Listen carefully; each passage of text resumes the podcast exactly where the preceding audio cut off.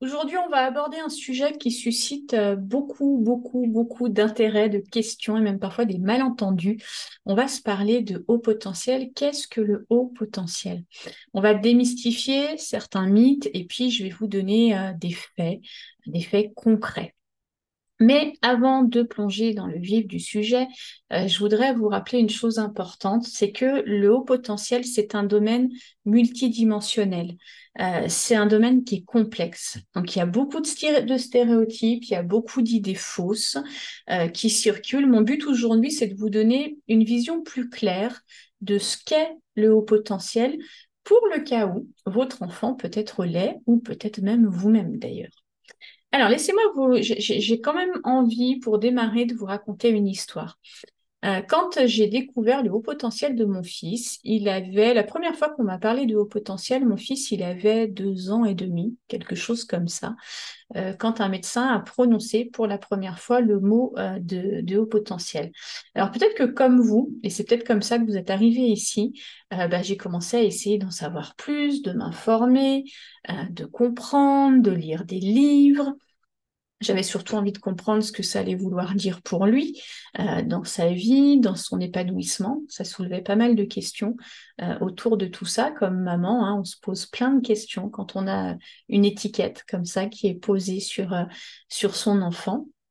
Et puis surtout, euh, le double effet qui se coule de l'annonce du haut potentiel de mon fils, ça a été que euh, bah, j'ai découvert par la même occasion mon propre haut, potentiel.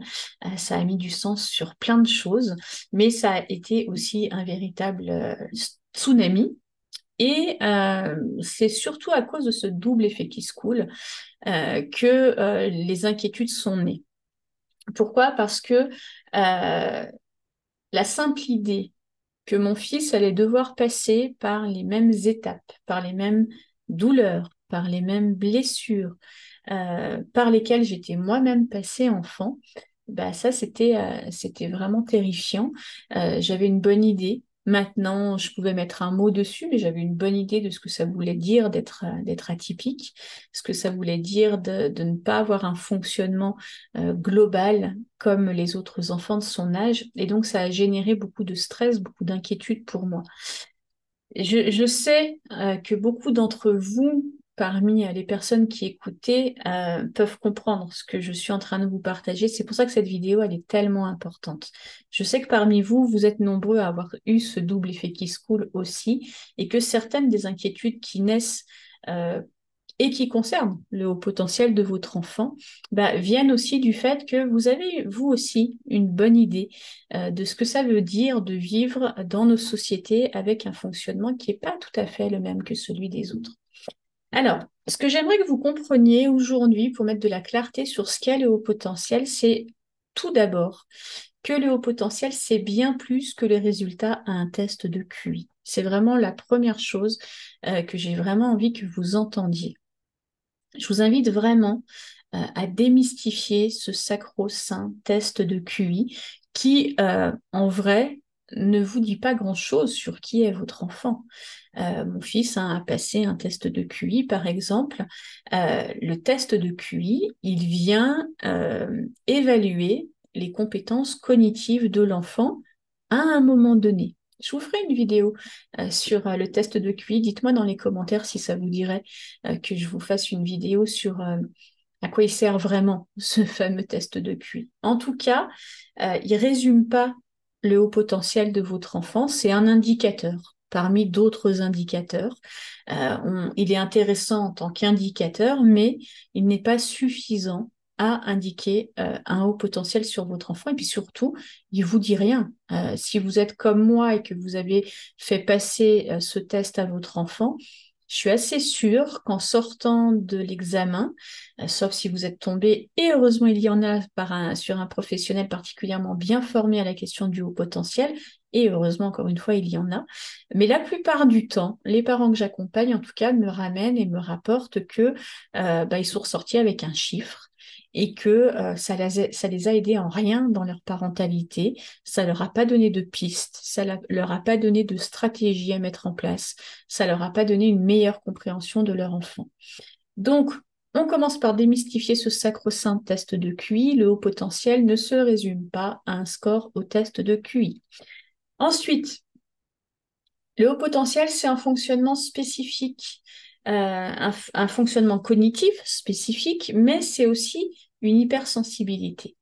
Vous devez comprendre que euh, tous les enfants à haut potentiel sont des hypersensibles. Tous. Alors, ça veut dire quoi? Ça veut dire qu'ils ont tous un monde émotionnel particulièrement intense, euh, mais ça ne veut pas dire que ils l'expriment tous de la même manière. Qu'est-ce que je veux dire par là? Je veux dire que certains enfants au potentiel et donc hypersensibles ben, vont avoir plutôt des tempéraments, des caractères explosifs. Ils vont exprimer de manière très intense leur monde émotionnel à la même intensité que ce qu'ils ressentent en général. Hein. Et puis, il y a aussi des enfants qui sont plutôt introvertis et qui, eux, vont vivre cette même intensité émotionnelle, mais qui vont pas l'exprimer de la même manière. Mais quoi qu'il en soit, qu'elle se voie, qu'elle soit flagrante ou qu'elle soit plus subtile, tous les enfants au potentiel sont aussi des enfants hypersensibles. Je fais une petite parenthèse pour vous, euh, pour vous dire quelque chose d'important. L'inverse n'est pas vrai tous les hypersensibles ne sont pas des hauts potentiels. on peut être hypersensible sans avoir un haut potentiel, mais on ne peut pas être haut potentiel sans avoir une hypersensibilité. D'accord? Donc pour un enfant euh, haut potentiel, ça veut dire quoi? Bah, Ça veut dire que tout ce qu'il perçoit de son environnement, de sa vie de famille, de sa vie scolaire, de ses relations sociales, tout ce qu'il vit passe toujours d'abord par le filtre des émotions. Toujours.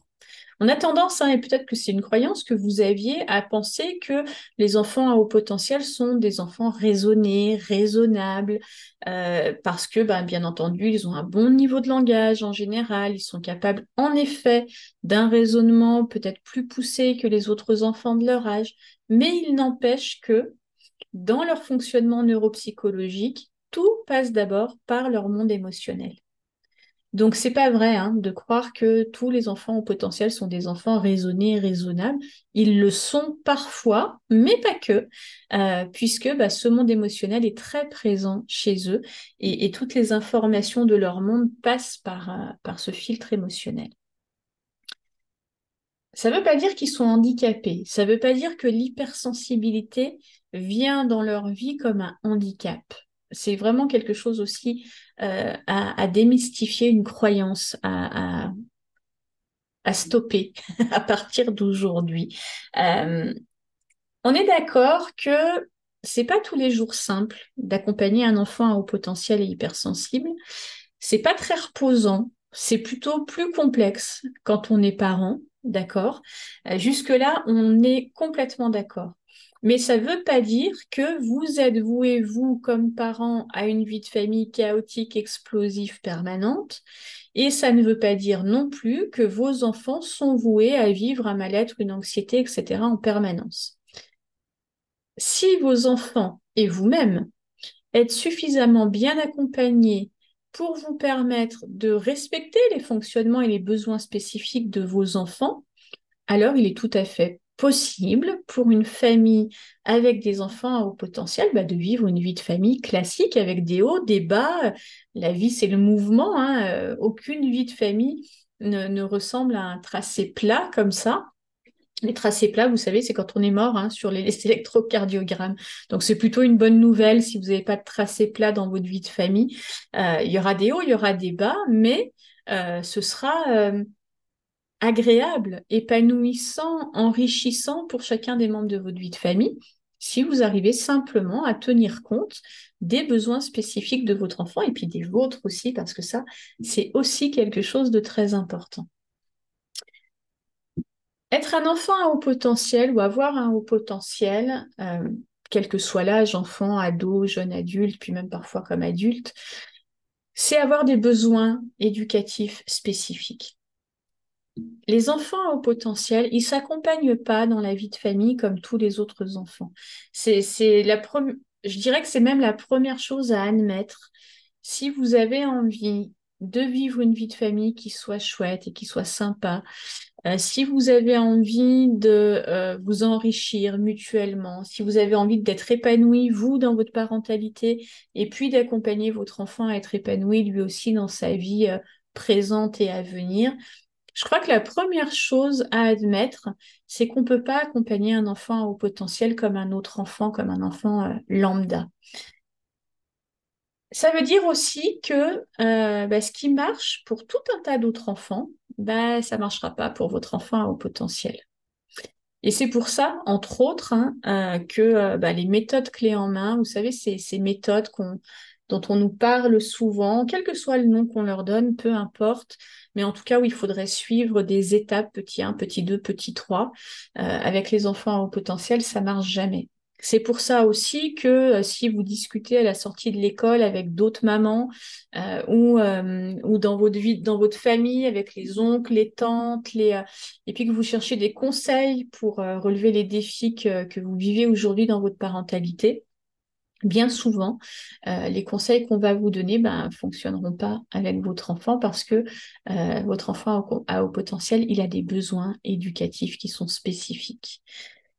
Donc, vous pouvez faire un trait sur les méthodes clés en main.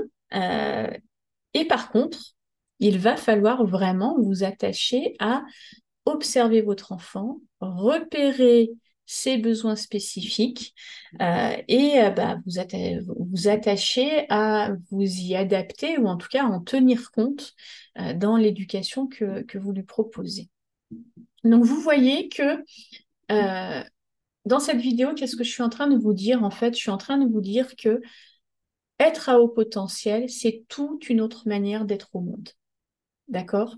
Euh, C'est des, fonctionnements cognitifs différents, des fonctionnements neuropsychologiques différents, des fonctionnements émotionnels différents et des fonctionnements éducatifs différents. C'est une autre manière d'être au monde. Mais là où ça se complique encore, parce qu'on pourrait se dire, OK, ben, Faisons une liste des besoins de, des enfants au potentiel, faisons une liste euh, de euh, leur fonctionnement euh, cognitif, neuropsychologique, émotionnel, faisons une liste de tout ça, et puis créons une méthode qui va vraiment leur correspondre. Ben non plus, ça, ça va pas être possible non plus. Pourquoi? Parce que chaque enfant est au, au potentiel, exprime son haut potentiel par le filtre de qui il est par le filtre de sa personnalité de son caractère. Ça veut dire quoi? Ça veut dire que si vous avez euh, dans un lieu plusieurs enfants à haut potentiel regroupés, il n'y en a pas un qui ressemble à l'autre. Il n'y en a pas un qui exprime son haut potentiel exactement de la même manière qu'un autre enfant. Et puis d'ailleurs, euh, si vous êtes parent de plusieurs enfants à haut potentiel, vous voyez exactement ce que je suis en train de vous dire. On peut avoir deux hauts potentiels dans la famille et avoir des profils complètement différents ou une expression de leur haut potentiel qui est complètement différente.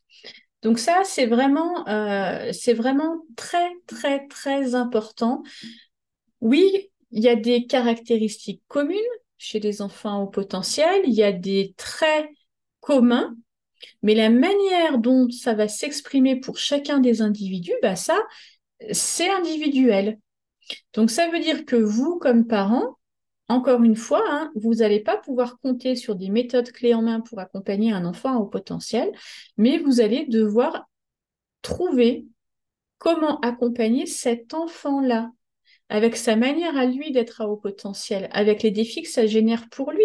Les défis que, le haut potentiel génère, génère à mon fils sont pas les mêmes, par exemple, que ceux qui sont générés à sa grande cousine. Euh, et ces défis ne sont pas les mêmes que ceux que j'ai connus moi enfant. On n'a pas la même personnalité, on n'a pas la même histoire, on n'a pas le même parcours, on n'a pas le même caractère. Et donc le haut potentiel, c'est juste un truc en plus, mais qui passe aussi par le filtre de tout ça. OK? Donc, euh, pour terminer, on va juste terminer par euh, on arrête avec ce mythe, s'il vous plaît, on arrête avec ce mythe de l'enfant au potentiel surdoué avec les petites lunettes, là, vous savez, euh, celui qui tous les ans passe à la télé pour nous montrer qu'il a 13, qu'à 13 ans, il a eu son bac avec mention, etc., etc. On arrête avec ça. Je dis pas que ça n'existe pas, mais je dis que ça fait beaucoup de mal aux milliers d'autres enfants à haut potentiel qui, eux, sont en échec scolaire, qui, eux, ont de la difficulté à s'adapter, à se faire des amis, qui, ça leur fait beaucoup, beaucoup de mal. Donc, on arrête avec ce mythe de l'enfant surdoué, du petit prodige, euh, qui a un avenir tout tracé, où tout est facile pour lui. On arrête avec ça. OK? Dans la prochaine vidéo de cette chaîne, je vais vous parler de comment on peut identifier un enfant à haut potentiel. Alors, si elle est déjà en ligne, vous allez trouver là le petit i qui est là. Vous allez pouvoir cliquer dessus pour continuer cette série pour mieux comprendre le haut potentiel et puis aller directement à la, prochaine vidéo.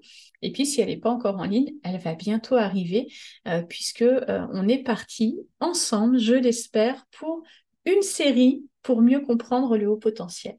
J'espère que cette vidéo, elle vous a aidé à casser quelques mythes, à vous défaire peut-être de certaines croyances, à avoir une vision plus claire de ce que vous pouvez faire dès maintenant euh, pour mieux accompagner vos enfants, parce qu'en comprenant mieux, ben, on prend des meilleures décisions. C'est l'objectif de cette série, justement.